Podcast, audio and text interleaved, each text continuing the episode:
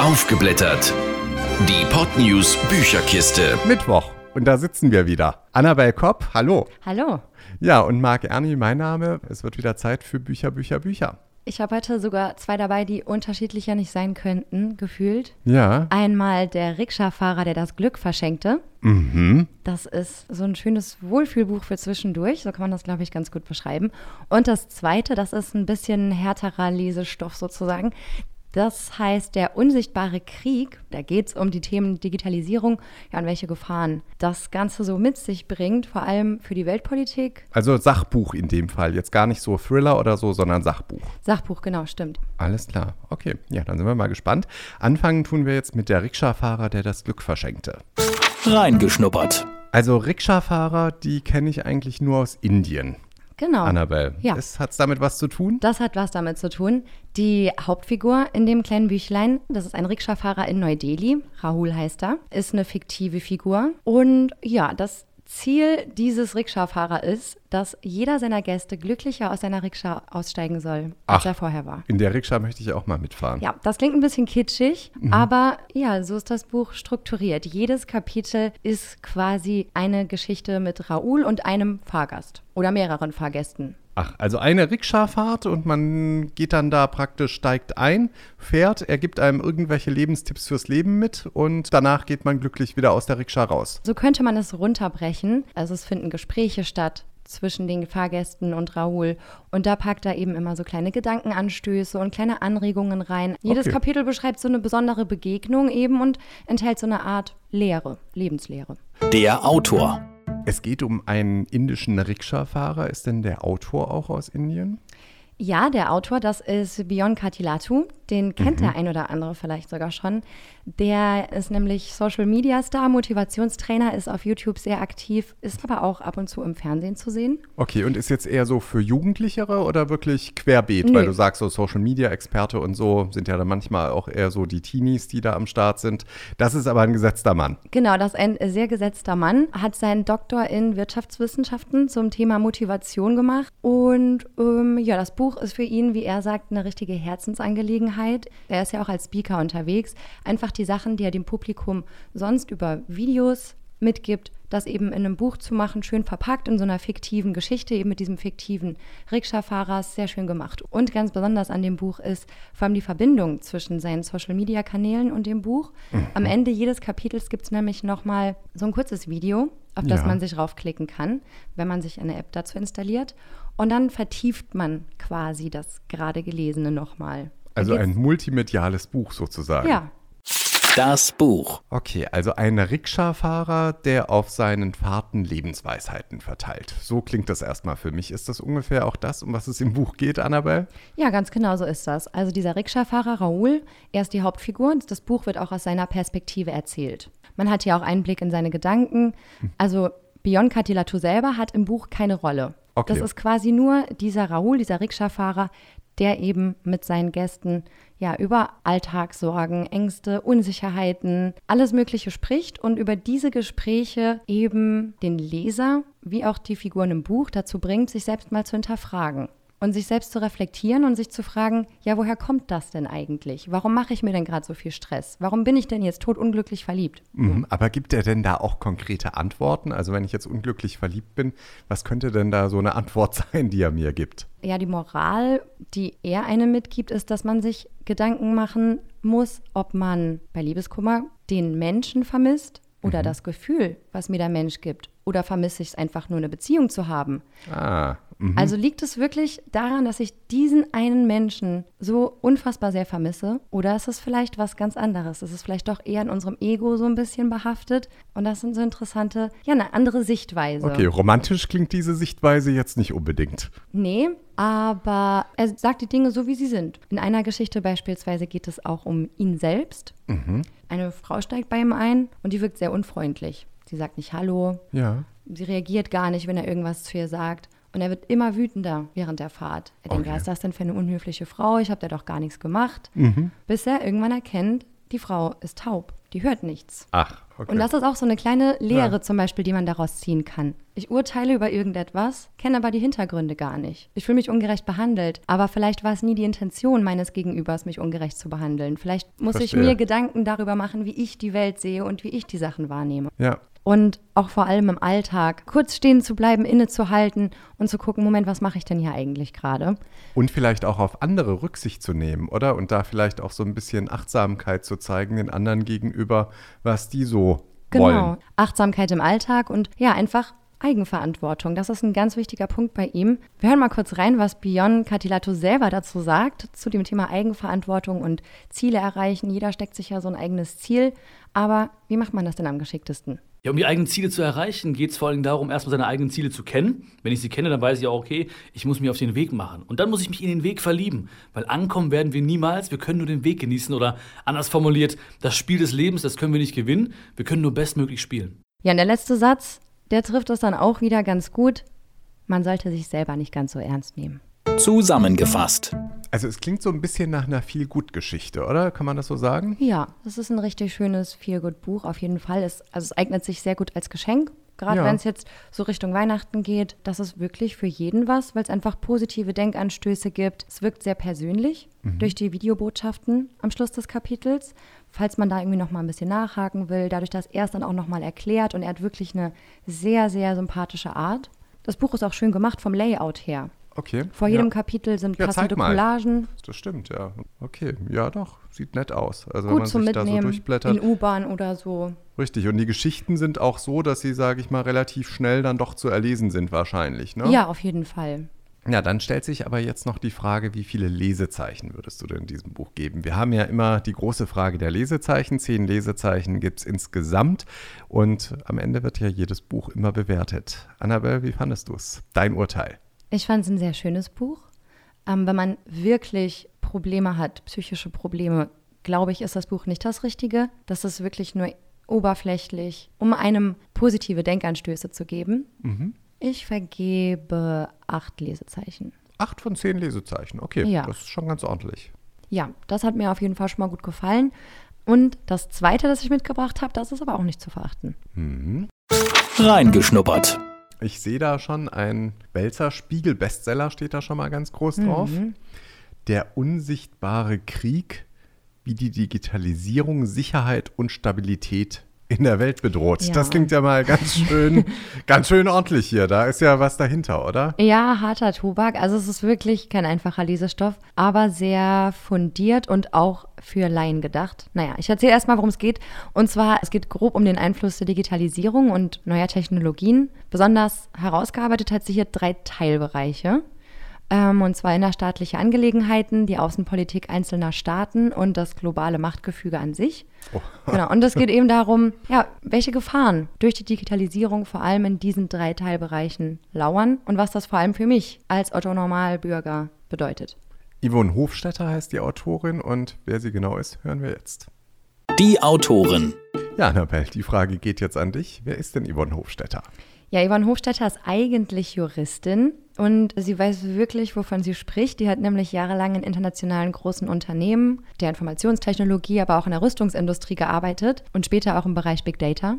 Das heißt, wenn sie von Datenklau schreibt, weiß sie, wovon sie spricht, Sie weil sie in Ahnung. diesem, genau, sie hat in diesem Metier gearbeitet. Ich glaube, sie selbst hat auch gar keine neueren Technologien. Sie besitzt kein Smartphone. Ja, das habe ich mitbekommen, weil ich kann ja kurz aus dem Nähkästchen plaudern, als wir den Interviewtermin ausgemacht haben. Ähm, es hat sich immer etwas hingezogen, bis man da jeweils eine Antwort bekommen hat auf die jeweilige Frage, weil sie natürlich nur E-Mails noch am Computer liest. Ja, ihr ist das einfach sehr bewusst, was passieren kann, wenn mit den eigenen Daten Schindluder getrieben wird. Und das ist auch ein Aspekt dieses Buchs. Es ist auch nicht ihr erstes Buch. Ähm, sie hat schon zwei Bestseller veröffentlicht. 2014 kam Sie wissen alles und dann Das Ende der Demokratie. Klingt alles so ein bisschen nach Endzeit-Szenario. Ja, also ich sag mal, ein fröhliches Buch ist es jetzt nicht. okay. Das Buch. Gut, also Digitalisierung ist ja erstmal ein ganz weites Feld. Da geht's los im Prinzip mit irgendwelchen, die Übernahme der Maschinen irgendwann eines Tages, aber es geht ja auch schon um kleine Geschichten. Das heißt im Prinzip, mittlerweile muss man ja auch sagen, hat das Ganze ja auch eine politische Komponente, oder? Ja, absolut. Und das beschreibt sie eben recht gut schon direkt zu Beginn, wie sich durch die Digitalisierung eben das Verhältnis von Krieg und Frieden verschoben hat. Mhm. Es gibt mittlerweile Hackerangriffe, die eigentlich einen Angriff auf andere Staaten darstellen. Ein Beispiel in dem Buch, was sie sehr ins Detail behandelt, ist, sind die Vorwahlen in den USA, ja. die bekanntlich von russischem Boden aus gehackt wurden. Zu 99 Prozent. Wenn es nach Donald Trump geht, keine Chance, dann war alles gut. Genau, und das ist sehr schwierig, weil die lassen sich nicht nachweisen. Ja. Aber es ist natürlich dennoch ein Angriff auf einen anderen Staat. Das ist aber alles noch nicht so geregelt und noch nicht so geklärt, wie es eigentlich sein müsste.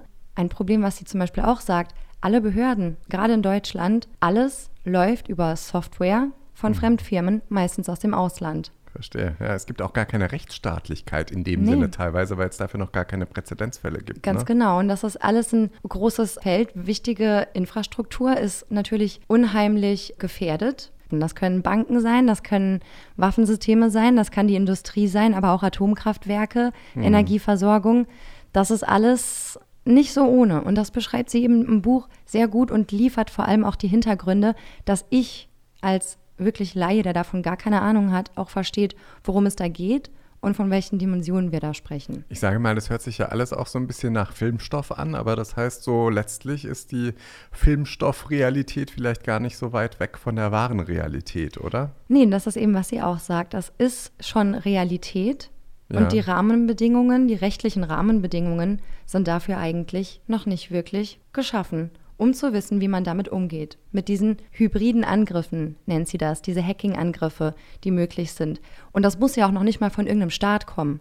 Das kann ja mhm. auch eine Privatperson sein, die sich bereichern will oder die einfach mal Chaos stiften will. Man weiß es ja nicht. Und Klar. das ist alles ein unheimlich sensibles System. Sind wir da in Deutschland eigentlich vielleicht auch noch besonders weit weg von da, wo wir hin müssten? Oder ist das in anderen Ländern, sind die da schon ein bisschen weiter? Darauf geht sie eben auch sehr gut ein, welche Staaten da Vorreiter sind und welche Staaten dann noch so ein bisschen hinten dran sind. Deutschland und Europa sind da noch sehr hinten dran. Wir haben kaum eigene Software. Ja. Man hat sich darauf verlassen, dass andere Staaten das schon entwickeln, vor allem mit Hinblick auf Silicon Valley in den USA. Mhm. China macht da aber, glaube ich, auch schon große Fortschritte, was Software angeht. Und ich glaube, dass wir teilweise auch mit chinesischer Software bei irgendwelchen Behörden arbeiten mittlerweile. Ja, genau, das ist auch teilweise so. China ist sowieso ganz, ganz vorne mit dabei, ein großer Vorreiter. Noch geht es denen noch nicht um irgendeine Vormachtstellung, mhm. sondern lediglich um Know-how. Ja. Aber ja, da gibt es auch andere Staaten, Iran, Nordkorea, die mhm. auch sehr gut aufgestellt sind, was das angeht. Und dadurch entsteht einfach ein neuer Wettbewerb. Das heißt, es geht jetzt auch nicht mehr so um die Weltmächte wie früher, wo man wusste, irgendwie die USA und die Sowjetunion ganz früher. Mittlerweile kommen da einige Player dazu im ganz neuen genau. Feld. Das ändert komplett das globale Machtgefüge, wenn man so will. Es ist mittlerweile ganz egal, wie viel Geld du als Staat verdienst, solange du das technische Know-how hast. Mhm ist einiges möglich. Und das stellt sie eben sehr gut dar. Und auch vor allem, inwiefern wir da gepennt haben, beziehungsweise Europa da ein bisschen gepennt hat. Da muss dringend was getan werden. Wir hören mal rein, was sie dazu sagt. Europa gehört zum alten Westen, zum historischen Westen und schaut natürlich auf sein System. Sein System ist das der Marktwirtschaft, des Neoliberalismus und so setzen wir unsere digitalen Technologien und Geschäftsmodelle auch ein. Wir sind herausgefordert in der Zwischenzeit von einer Systemalternative, die kommt aus China. China setzt genau dieselben Technologien ein äh, für die Überwachung von Menschen, für die Überwachung wirtschaftlich relevanter Ressourcen und das bedeutet, dass sie eine ganz andere stringente Strategie verfolgen, als wir im historischen Westen. Das fordert uns heraus. Wir werden unsere Machtposition verlieren, wenn wir nicht aufpassen, in Bezug auf Technologie und in Bezug auch auf demokratisches System. Klar beeinflusst das unser demokratisches System, aber ist es nicht zum Teil auch vorteilhaft? Weil ich meine, jetzt kann wirklich auch mal jeder gehört werden. Früher war das ja immer so, dass die Medien, sage ich mal, die Richtung vorgegeben haben. Äh, es hat ja auch Vorteile, so die, die ganzen digitalen Medien und Social Media und was es alles gibt. Ja, so sehen wir das gerne. Wir sehen das als ähm, Plattform, als etwas Positives, wodurch wir uns Gehör verschaffen können. Aber sie sagt, auch das sollten wir nicht so blauäugig hinnehmen, weil auch die ganzen Plattformen, Facebook und wie sie alle heißen, das sind Firmen. Die machen das nicht, weil sie dir oder mir was Gutes tun wollen, sondern die wollen damit Geld verdienen. Und wie verdienen sie Geld? Mit Werbung, personalisierter Werbung und unseren Daten. Ich muss dir sagen, ich habe manchmal Angst. Und zwar, wenn ich mich über irgendetwas unterhalte und dann von Zeit zu Zeit auf mein Handy schaue und dann beispielsweise bei Facebook reingehe und dann sehe, ich bekomme genau dafür gerade Werbung angezeigt. Wie verhext? Woher Ja. kommt sowas? Das ist wirklich so und das beschreibt sie auch, dass das tatsächlich so ist.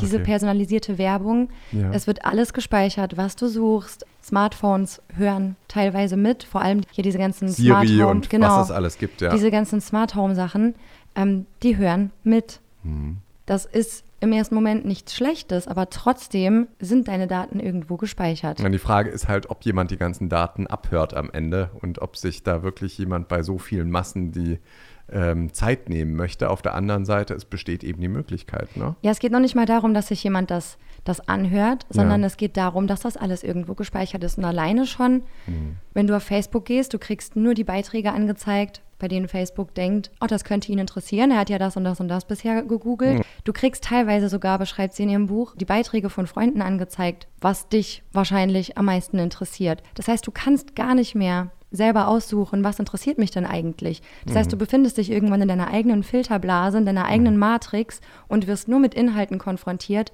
die dich selber interessieren und mit denen du dich bisher auch schon beschäftigt hast. Was es wahrscheinlich auch ein bisschen schwieriger macht, gewisse, ich denke jetzt mal so politisch ein bisschen, äh, wenn man da jetzt einer gewissen ja, Gemeinschaft, sage ich mal, angehört, bekommt man ja auch nur solche Sachen angezeigt. Das ist vielleicht auch für die Demokratie auch ein bisschen eine Herausforderung, weil dadurch ja, sage ich mal, früher hm, hieß es gut, das ist die Stammtischmeinung von irgendwem, aber mittlerweile kristallisiert sich das ja heraus und dann gibt es irgendwelche Massen, die sozusagen auf Facebook dann probieren, auch etwas zu mobilisieren. Und das ist wahrscheinlich nicht immer so gut und vielleicht auch eine Gefahr für unsere Demokratie. Ja, teilweise schon. Sie benutzt in dem Zusammenhang das Wort Echokammer. Ah, mhm. Ne, dass man prinzipiell im Internet dazu neigt, sich nur selber zu bestätigen. Die eigene Weltsicht wird bestätigt, ähm, die politische Meinung wird bestätigt und das ist eben gefährlich. Es kann auch ja was Gutes haben, in Anführungszeichen, wie man zum Beispiel beim arabischen Frühling gesehen hat. Ja. Das lief ja auch Klar. ähm, über Social Media damals. Ja, aber auch eine politische Bewegung letztlich, genau das Thema, wovon wir es gerade auch hatten. Letztlich nur, dass das ja in alle Richtungen gehen kann. Ganz genau, auch in Richtung gefährlicher Extremismus. Ähm, sie sagt, man kann heutzutage politische Ziele erreichen, ohne zu militärischen Mitteln zu greifen. Und das ist was, ja, worauf sie uns so ein bisschen hinweisen will, wie gefährlich das eigentlich alles ist. Vertrauen wird natürlich beeinträchtigt. Allein schon diese Schlagworte, Fake News, Alternative News, Mhm. Ja, die mittlerweile von auch gewissen Präsidenten einfach äh, nach oben gehalten werden. Das ist eine Katastrophe, wenn man sich Absolut. das mal überlegt. Ja, es herrscht halt keine Medienethik wie im normalen Journalismus. Jeder kann einfach seine Meinung in die Welt rausposaunen und das fördert natürlich auch ziemlichen Egozentrismus und dieses ständige Beschäftigen mit der eigenen Person. Diese Entwicklung beschreibt sie sehr gut. Es betrifft uns alle und es betrifft unsere Zukunft und es betrifft, ja, wie die Welt in den nächsten Jahrzehnten aussehen wird. Und da müsste eben dringend was geschehen. Das ist eben so ihr Aufruf. Klingt erstmal nicht so nach rosaroter Sonnenbrille. Zusammengefasst. Okay, also die Welt wird immer digitalisierter, dadurch vielleicht auch ein Stück komplizierter. Was ist denn so das Fazit? Müssen wir jetzt alle den Kopf in den Sand stecken und aufgeben und wir können es eh nicht ändern? Oder was können wir alle ganz konkret tun? Also ich selber kann im ersten Moment natürlich nur in meinem kleinen Kreis etwas tun. Das heißt, einen anderen Umgang mit sozialen Medien zum Beispiel pflegen oder mir einfach selber darüber bewusst sein, dass alles, was ich im Internet tue, irgendwo abgespeichert wird. So, das ist das, was ich selber tun kann. Das, was aber auch getan werden muss, da muss die Politik ran. Das Ja. sind Grundlagen schaffen. Zum Beispiel Gesetze, Beschlüsse, was hybride Angriffe angeht. Zum Beispiel müsste man die eigentlich als Kriegsakt klassifizieren. Die Grenzen zwischen Krieg und Frieden verschwimmen immer mehr. Ja. Darüber müssen wir uns bewusst sein. Europa muss investieren. Ja. Das geht natürlich sehr auf Europa ein, weil sie sagt, Europa und auch die USA sind sich noch zu sicher in ihrem Machtgefüge. Und sie sagt, das ändert sich schneller, als wir alle gucken können. Ja, das tut sich ja auch schon. Ich meine, alleine jetzt nicht nur deswegen, aber es gibt ja auch andere Großmächte, die jetzt einfach eben aufsteigen. Ja, konkrete Lösungen hat sie nicht, aber sie gibt uns einen sehr guten aktuellen Stand über die aktuelle Lage. Was könnte passieren? Wie passiert es? Mhm. Was könnte denn Ziel eines Angriffs werden? Wie gehen Hacker denn vor? Wo sind meine Daten? Was passiert mit meinen Daten? Das erklärt sie sehr schön, besser als ich das jemals machen könnte. Also das ist ein sehr lesenswertes Buch und ich finde gerade in der heutigen Zeit ja sehr wichtig. Klar, das heißt, wir brauchen jetzt zum Abschluss wieder dein Urteil, Annabelle. Und zwar zehn Lesezeichen gibt es zu vergeben. Wie viele würdest du denn vergeben für der unsichtbare Krieg? Ähm, neun Lesezeichen. Neun? Mhm. Ja, ähm, weil es komplexe Zusammenhänge sehr einfach erklärt. Schafft Bewusstsein für Probleme, von denen ich zum Beispiel gar nicht wusste, dass sie überhaupt existieren, weil sie von meiner Lebensrealität so weit weg sind. Was mich ein bisschen gestört hat, sie verlangt halt schon so ein bisschen nach militärischer und digitaler Aufrüstung, gerade mhm. in Europa. Okay. Das ist ein Thema, was ich schwierig finde. Ich verstehe, woher das kommt. Ja. Aber man darf auch nicht vergessen, dass sie auch in Rüstungsfirmen gearbeitet hat. Also ich glaube, sie hat einen anderen Bezug dazu als ich persönlich. Verstehe. Zum Beispiel. Ja. Das hat mich so ein bisschen gestört. Deswegen keine 10, sondern nur in Anführungszeichen 9. Aber es ist sehr lesenswert. Obwohl es harter in Anführungszeichen Lesestoff ist, lässt es sich relativ leicht lesen, auch für Laien wie mich. Und sorgt auch, glaube ich, für jede Menge Allgemeinbildung. Ja, und vor allem Gesprächsstoff. Ja, also wie gesagt, da wurden Sachen angesprochen, von denen ich nicht wusste, dass sie überhaupt existieren. Ja. Gut, also heute habe ich einen Vorsatz schon mal gefasst. Facebook, Twitter, Instagram ist für heute schon mal tot. Ich ja. werde in keines dieser Portale gehen. Ja, und in diesem Sinne können wir auch die heutige Folge von Aufgeblättert, die Podnews Bücherkiste, beenden. Ja, wir hören uns dann in zwei Wochen wieder, ne? Genauso machen wir das, Annabelle. Ich hoffe, du gehst heute auch nicht mehr in Facebook, Twitter oder sonst was. Vielleicht. Tschüss. Aufgeblättert. Die Podnews Bücherkiste. Jeden zweiten Mittwoch neu. Alle Folgen und weitere Podcasts auf podnews.de. Mehr fürs Ohr.